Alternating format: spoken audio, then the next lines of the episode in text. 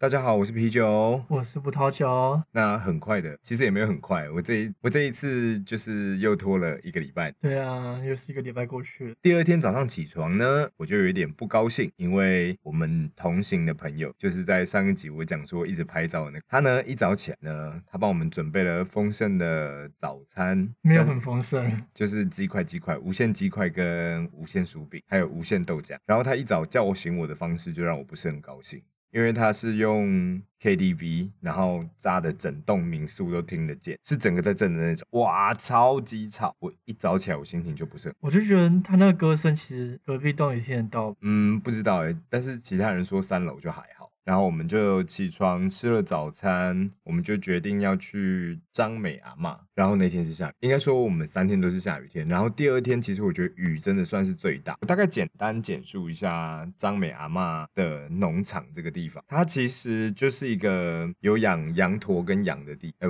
不不是羊啦，靠羊，对，就是有很多那个梅花鹿是吗？梅花鹿、羊驼，还有水豚，还有奇怪的袋鼠。对，进去之后呢，基本上就是他会给你一把草，然后让你进去喂羊驼跟水豚这其样。实还有草泥马。呃，对，还有羊，哦，对哦， 对，他他他他他就叫是羊羊驼驼。。我刚我刚一直想说，你怎么没有讲到草泥马？就是羊驼。好，然后基本上呢，我觉得这边就是一个比较商业的地方，就是它没有让我觉得有那种呃很惬意的感觉，也可能是因为那一天可能下雨吧，它整个里面占地其实也没有很大，感觉就是一个四方形的，然后把它划成两块这样，三块，啊因为有一块是就是收费的地方跟小点心的地方。然后它大概切成一个滑鼠的样子，然后呢，你就从先买完票之后，它就会先带你到右键，然后右键之后结束了，你就到左键去，然后你可以再从下面那一边出来，这样就差不多就这样。其实我觉得那个地方是蛮值得去的啦，因为动物都很可爱啊，特别是那个水豚君，我觉得花两百块去看水豚君，蛮值得的啊。嗯，我没有很爱水豚君诶、欸你不是还有摸它？它就是一只老鼠，它跟老鼠差很多，好不好？嗯，那大小的部分。哪有那么可爱的老鼠？但我是觉得我不会再去第二次，如果我下一次还要去宜兰，应该说，一般很多景点都不会去第二次了。不会啊，如果是漂亮的地方，挖门票的地方很少在，不会啊，像台中的新之芳庭我就去好几次，你真的觉得那里好玩？我觉得很美。总之就是张美阿嬷那边真的不适合下雨天去啦，不然淋雨的梅花鹿跟羊驼都会来亲密接触，然后搞得你全身都会湿湿的。不过它的门票可以换三个点心，那边的点心有猫造型、猫猫掌造型的鸡蛋糕，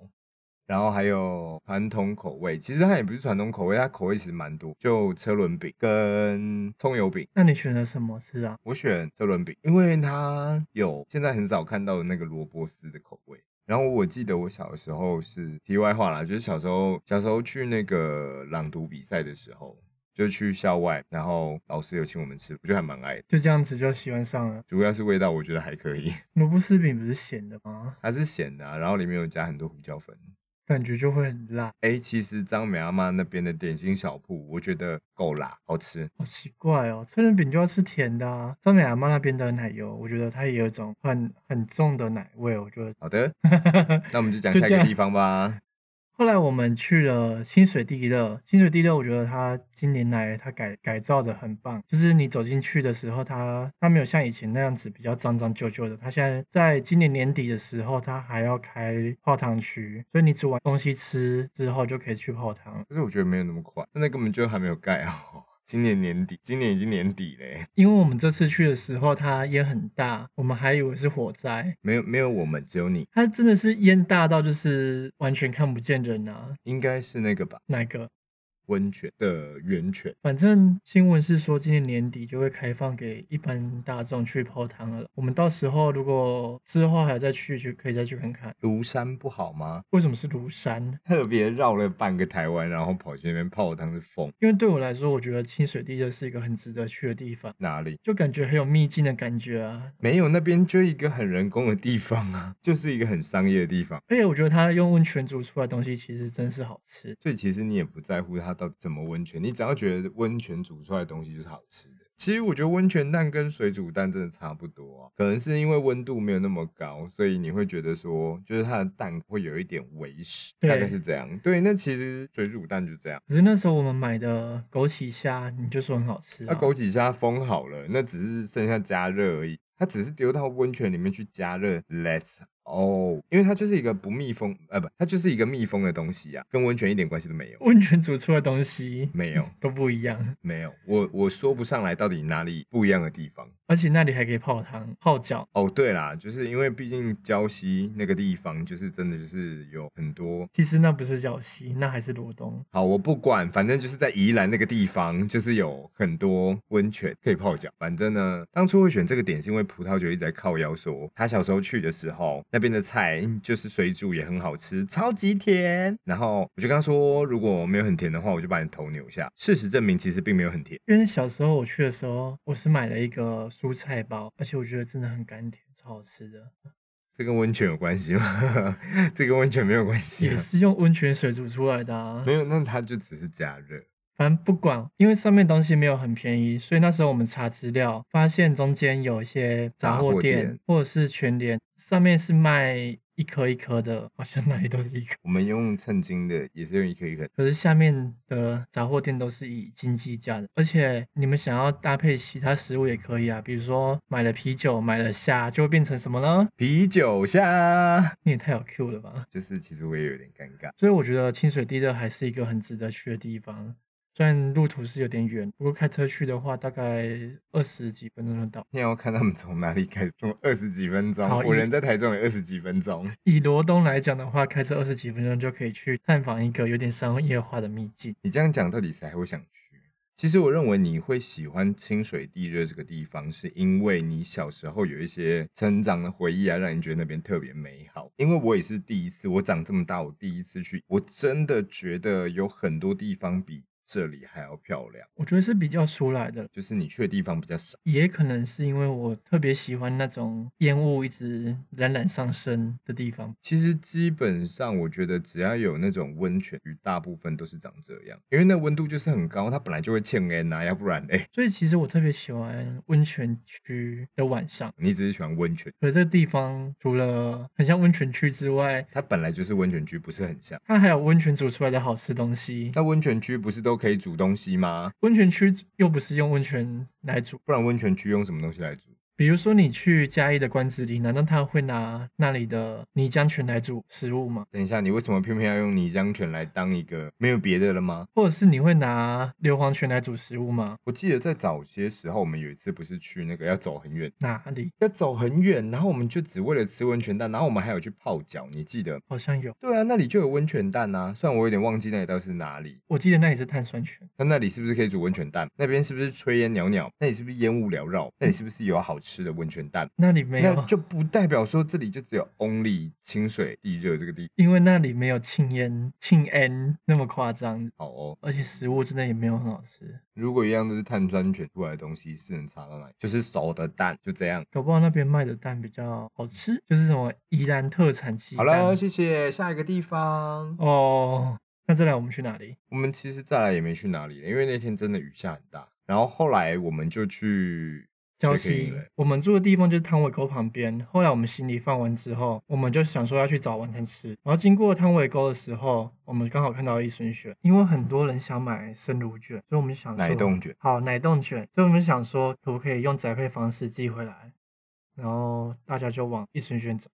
就有弄超久。我们买的条数真的其实也还蛮不少，我记得我们总共加一加有就寄来我们家的就有十三条，难怪那天用了那么久，对，真的处理超久。因为有一些人他们在订奶冻卷的时候，另外一批人又跑去隔壁买宜兰饼，所以整个就是一直都有点搭不上的状况，因为毕竟人真的太从这时候开始我就觉得我们行程可以乱掉。晚餐也是胡乱吃啊。本来是想说我们悠悠哉哉去吃个晚餐，其实我们第二天晚上的行程原本是呃大家分头进行，就是因为第一天已经绑在一起，第二天其实我想要走一个比较轻松一点。那时候我们原定计划是我们想要去逛一下汤尾沟，我就想说去汤唯沟泡泡脚，喝个啤酒，然后对再吃点小小吃，我就很惬意。就想说第二天不要这么赶。结果后来大家还是就全部都又聚在一起，就开始疯狂买名啊产了、其实我不喜欢这样等来等去，因为我觉得这样很没有效率。因为你想去的地方不一定别人想去。这个我知道啊，因为以前大学的时候也是，可能有些人要做什么，我们大家就要一起等他，然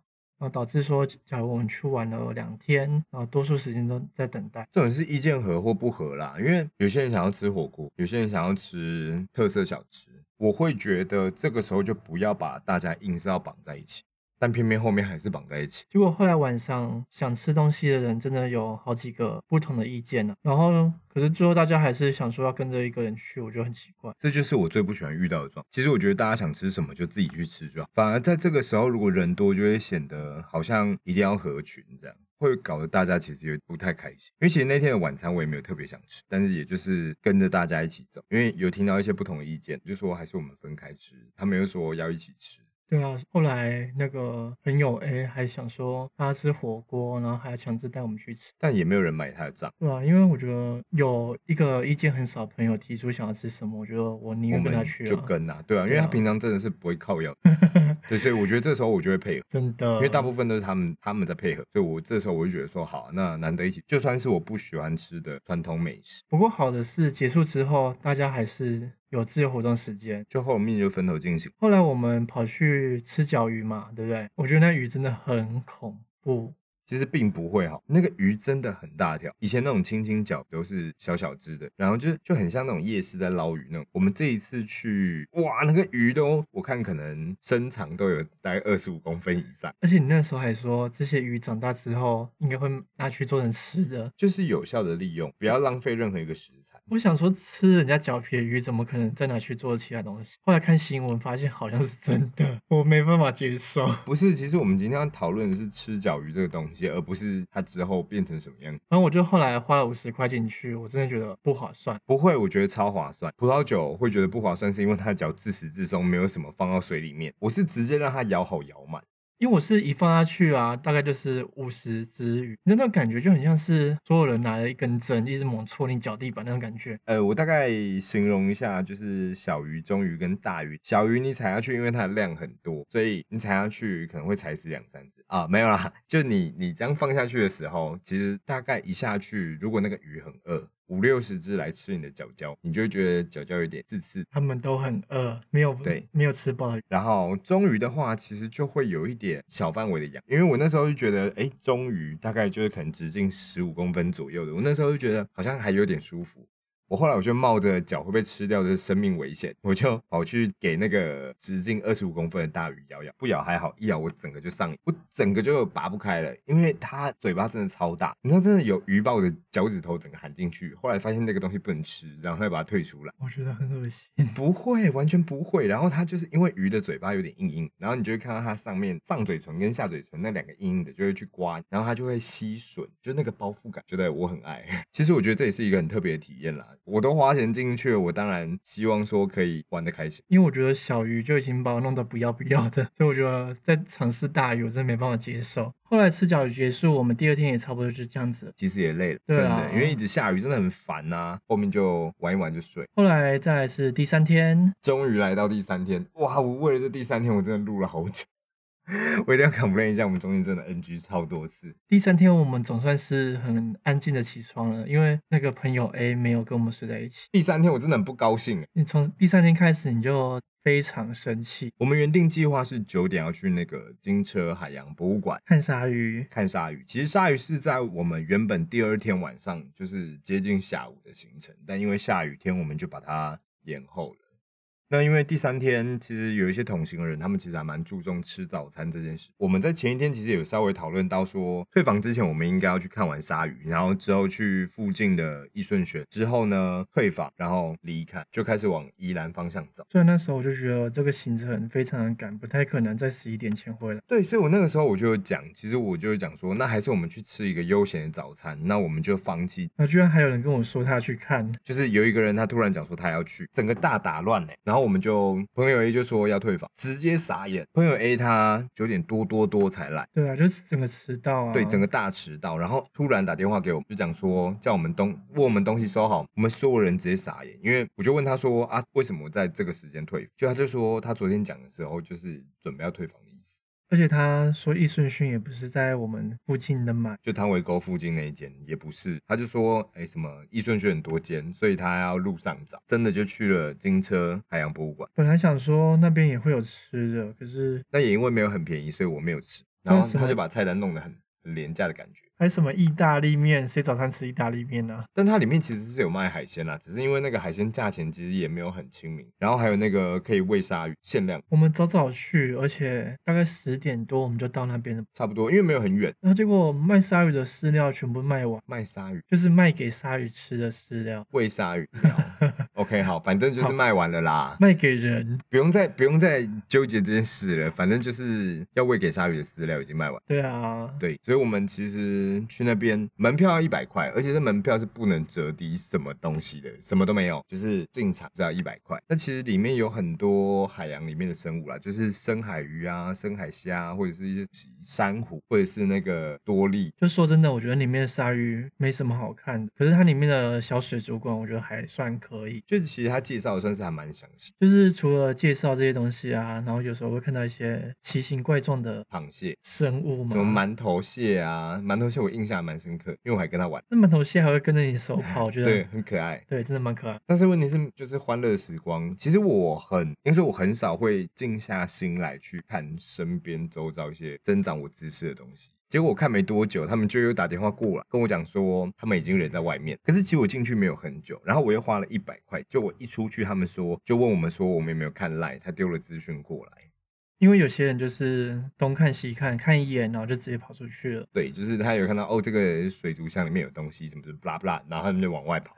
就对，很随便。然后我们就冲去了咖啡厅，可是那个时候其实已经蛮晚，因为其实离我们要把车子还掉的时间已经很接近，也不知道到底，因为我们出来是一脸懵，结果我们就有傻傻就跟着去那个咖啡厅了。我们有些人没有，就是很重吃早餐的人，那一天就没有吃早餐，然后他就很饿。对，然后我们去了一个什么宠物咖啡厅，其实那间宠物咖啡厅是真的还不错价位有点哦，价位其实稍是高啦还蛮不便宜的，因为我那天喝的是他们的咖啡，其实我觉得还蛮好喝的，但是那杯咖啡我等了一个多小时，容量比星巴克少，然后价钱比星巴克贵。我哎、这样子我是不是很乡巴佬？用星巴克，因为那天其实真的时间很赶。我到了咖啡厅之后才知道，他们跑去咖啡厅是因为他们要坐着抢那个演唱会的票，所以他们随便找了一间餐厅，就想说哦对，就去附近。哇，直接就是你知道，引燃我心中的小宇宙，我整个就不高兴，因为我觉得我都已经花钱，然后去看，那我一开始也跟你们讲说，不然就不要去，那你们又要去，然后你们又要赶时间，你们我进去，你要把我赶出来，我真的会有点生气，因为我那时候也跟他们讲说，要不然你们就不要点正餐，你们就先喝点什么，我们还完车之后还有两个小时的车，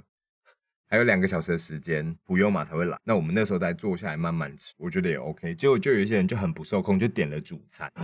啊，然后就等很久。因为我觉得抢票啊，他们其实可以在金车那里坐着抢票就好。其实我觉得这是他们个人的问题，其实真的不应该就这样为了这种事情，然后把我们做人就是里面正在看的人又把我们抠出来，然后找了一家要等很久，然后又很贵，然后就只为了休息片刻的一个咖啡厅。我觉得那个咖啡厅是漂亮的，因为周边都是那个什么草皮啊，然后落雨松，可是如果今天时间就是只有两个小时，真的没办法好好享受那里的环境。而且对我们还在礁溪嘛，我们要到宜兰车站还车，所以我们大概还要再开个半小时左右吧。路况也不熟，所以我们又开了更久。重点就是因为那时候有人说他饿了，就是他就是要吃东西，一堆的事情全部都挤在一起。而且要吃东西也不找那种小吃店，要找一间他们就是为了要抢票，想要优雅的抢票，我整个就不高兴了。就又不是贵妇，到底为什么要这样做？而且那里的宠物餐厅其实也就一只猫。对，好，我们不用去评价那家咖啡厅，我们就赶回去。结果朋友 A 这时候又说要去易顺轩买东西，我们就还要再去易顺轩买东西。等到从咖啡厅出来之后，我知道我其实我们还车的时间已经来不及了。但我心里就觉得说，那你这么爱拖时间，等一下如果要加时间，你要自己出。结果那笔钱有没有自己出？没有，今天是两三个人要抢票，然后他们硬塞了一个行程进去，因为这些事情，然后你们 delay 了，只是却用公费来出。其实我觉得这是不公平的。真的，而且又不是说所有人都要去买益顺轩，因为我们在前一天早就已经该买的东西都买好了，你如果说今天哦好，可能就是有一些口味，他们当天只有一天的保存期限，草那我莓觉口得。味啊，那我觉得你也要快，对。那你今天已经知道你在那边要花一点点时间，结果你还在咖啡厅里面耗一个多小时，我就觉得这件事情就很不 OK。对，那是因为我跟他很熟，我觉得这种事情我就会直接说。因为我觉得最重要的是今天行程都已经排好好，然后如果今天出了意外，比如说像我们第二天下大雨嘛，然后砍掉一些行程，那我们第三天不一定要再把那些行程跑完啊。所以其实我觉得去金车博物馆就是一件不对的决定，因为它完全影响到我们后面的行程。对，因为我们也没有查清楚说那里到底有没有什么可以吃的东西，然后早上九点多又又迟到了，出发也晚，结果这样子变得行程不顺之外，每个仪器都很差。那这件事情还没结束，等到我们终于还完车了，那我们约是约两点要集合，因为我们的车子是两点，我又上完厕所再出来，那时候好像两点零二分吧。没有人，一个人都没有，就只有我跟葡萄酒还有另外一个朋友，就三个人。那剩下的六个人全部都还没来。哇，我跟你讲，我这下我真的就是整个爆发哎、因为我觉得你真的一点时间观念都没有，我就在那边静静的等。后来终于有两个人，然后呢，我就说剩下的人不是约两点要集合，然后那个人就跟我讲说，哦，其他人都还在对面拍火车，我不知道，因为我没有去那边看什么火车不火车的啦，但是就是我知道他们在拍照。就宜兰火车站对面有一个机密公园，哦，好，反正我不管，就是我们约两点，那就是两点。结果呢，他们到十三分还十四分还十五分的时候，姗姗来迟，还觉得一副无所谓的样子，我直接整个 get s i d e 如果今天是我的话，我应该会看一下时间。然后如果我想拍照，我应该会打电话给其他人吧。对，你至少你要知会吧，比如说你现在觉得说不管那个什么几米公园还是不管呐、随便呐、因为今天这件事情就是你会晚到，你就是应该要讲，结果你也都没讲，然后你对就在那边哦，好开心哦，拍照哦，摆 pose，完全没有在乎说今天两点是你定出来的。那你是觉得我们站在宜兰火车站怎样？嗯，走秀啊，走 T 台啊，然后我时间很多是不是？所以我整个就很不高兴。直到朋友 A 来，我直接整塞宾，因为这几天真的他把我惹毛。他还问我说：“你怎么？”我就跟他说：“你觉得我怎么？”就后来我们就为了这件事情，我就很明白的跟他讲，第一天开始讲，讲到第二天，讲到第三天，我就跟他说：“其实这上述种种事情，我真的觉得你太夸张。”其实因为我们很熟了，他其实他后来还有跟我道歉，然后也说有些事情不是他原本预想的那样。对，那我也跟他说，我当然我会原谅，但我希望以后不要这样。对，就比如说他可能在车上的时候就很屁孩，就是故意开快车啊，或者是把声音转到很大声，然后让啊后面的人就是震耳欲聋。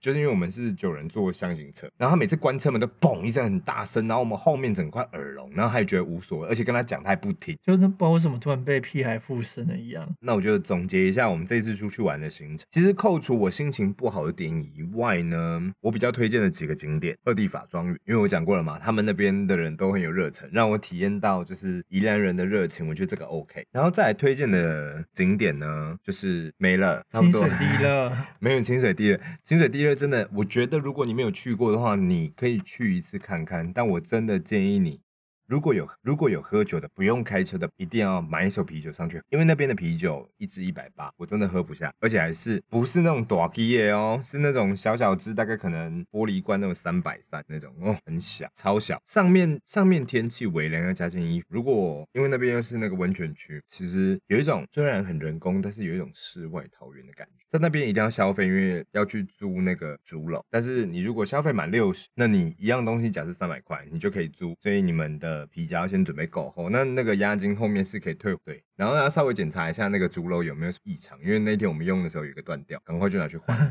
对，对，那就赶快拿去换这样。有勇士直接徒手把那个猪肉抓起来，很对厉害。对对，直接下去捞，所以那个烟雾缭绕，应该是已经有掺过水才有办法这样下，要不然那个温度那么高，没有，可能就快速的 这样子。修给啊修。哎呀 OK，好，然后再来第三个，我觉得比较推荐的就是汤围沟吧，嗯，吃脚鱼，我只有否吃脚鱼而已，没有没有没有汤围沟，因为但是其实汤围沟是真的还蛮漂亮，晚上的时候，因为他们好像有那个什么，温泉季，其实弄的真的是还蛮美。我就看到人家坐在旁边，然后泡泡脚聊聊天，我觉得很棒啊。但其实我们这一次就因为时间真的太赶，我们就没办法坐在那边好好泡泡脚。其实我还跟葡萄酒讲说，不然我们凌晨起来，结果直接睡一个超过，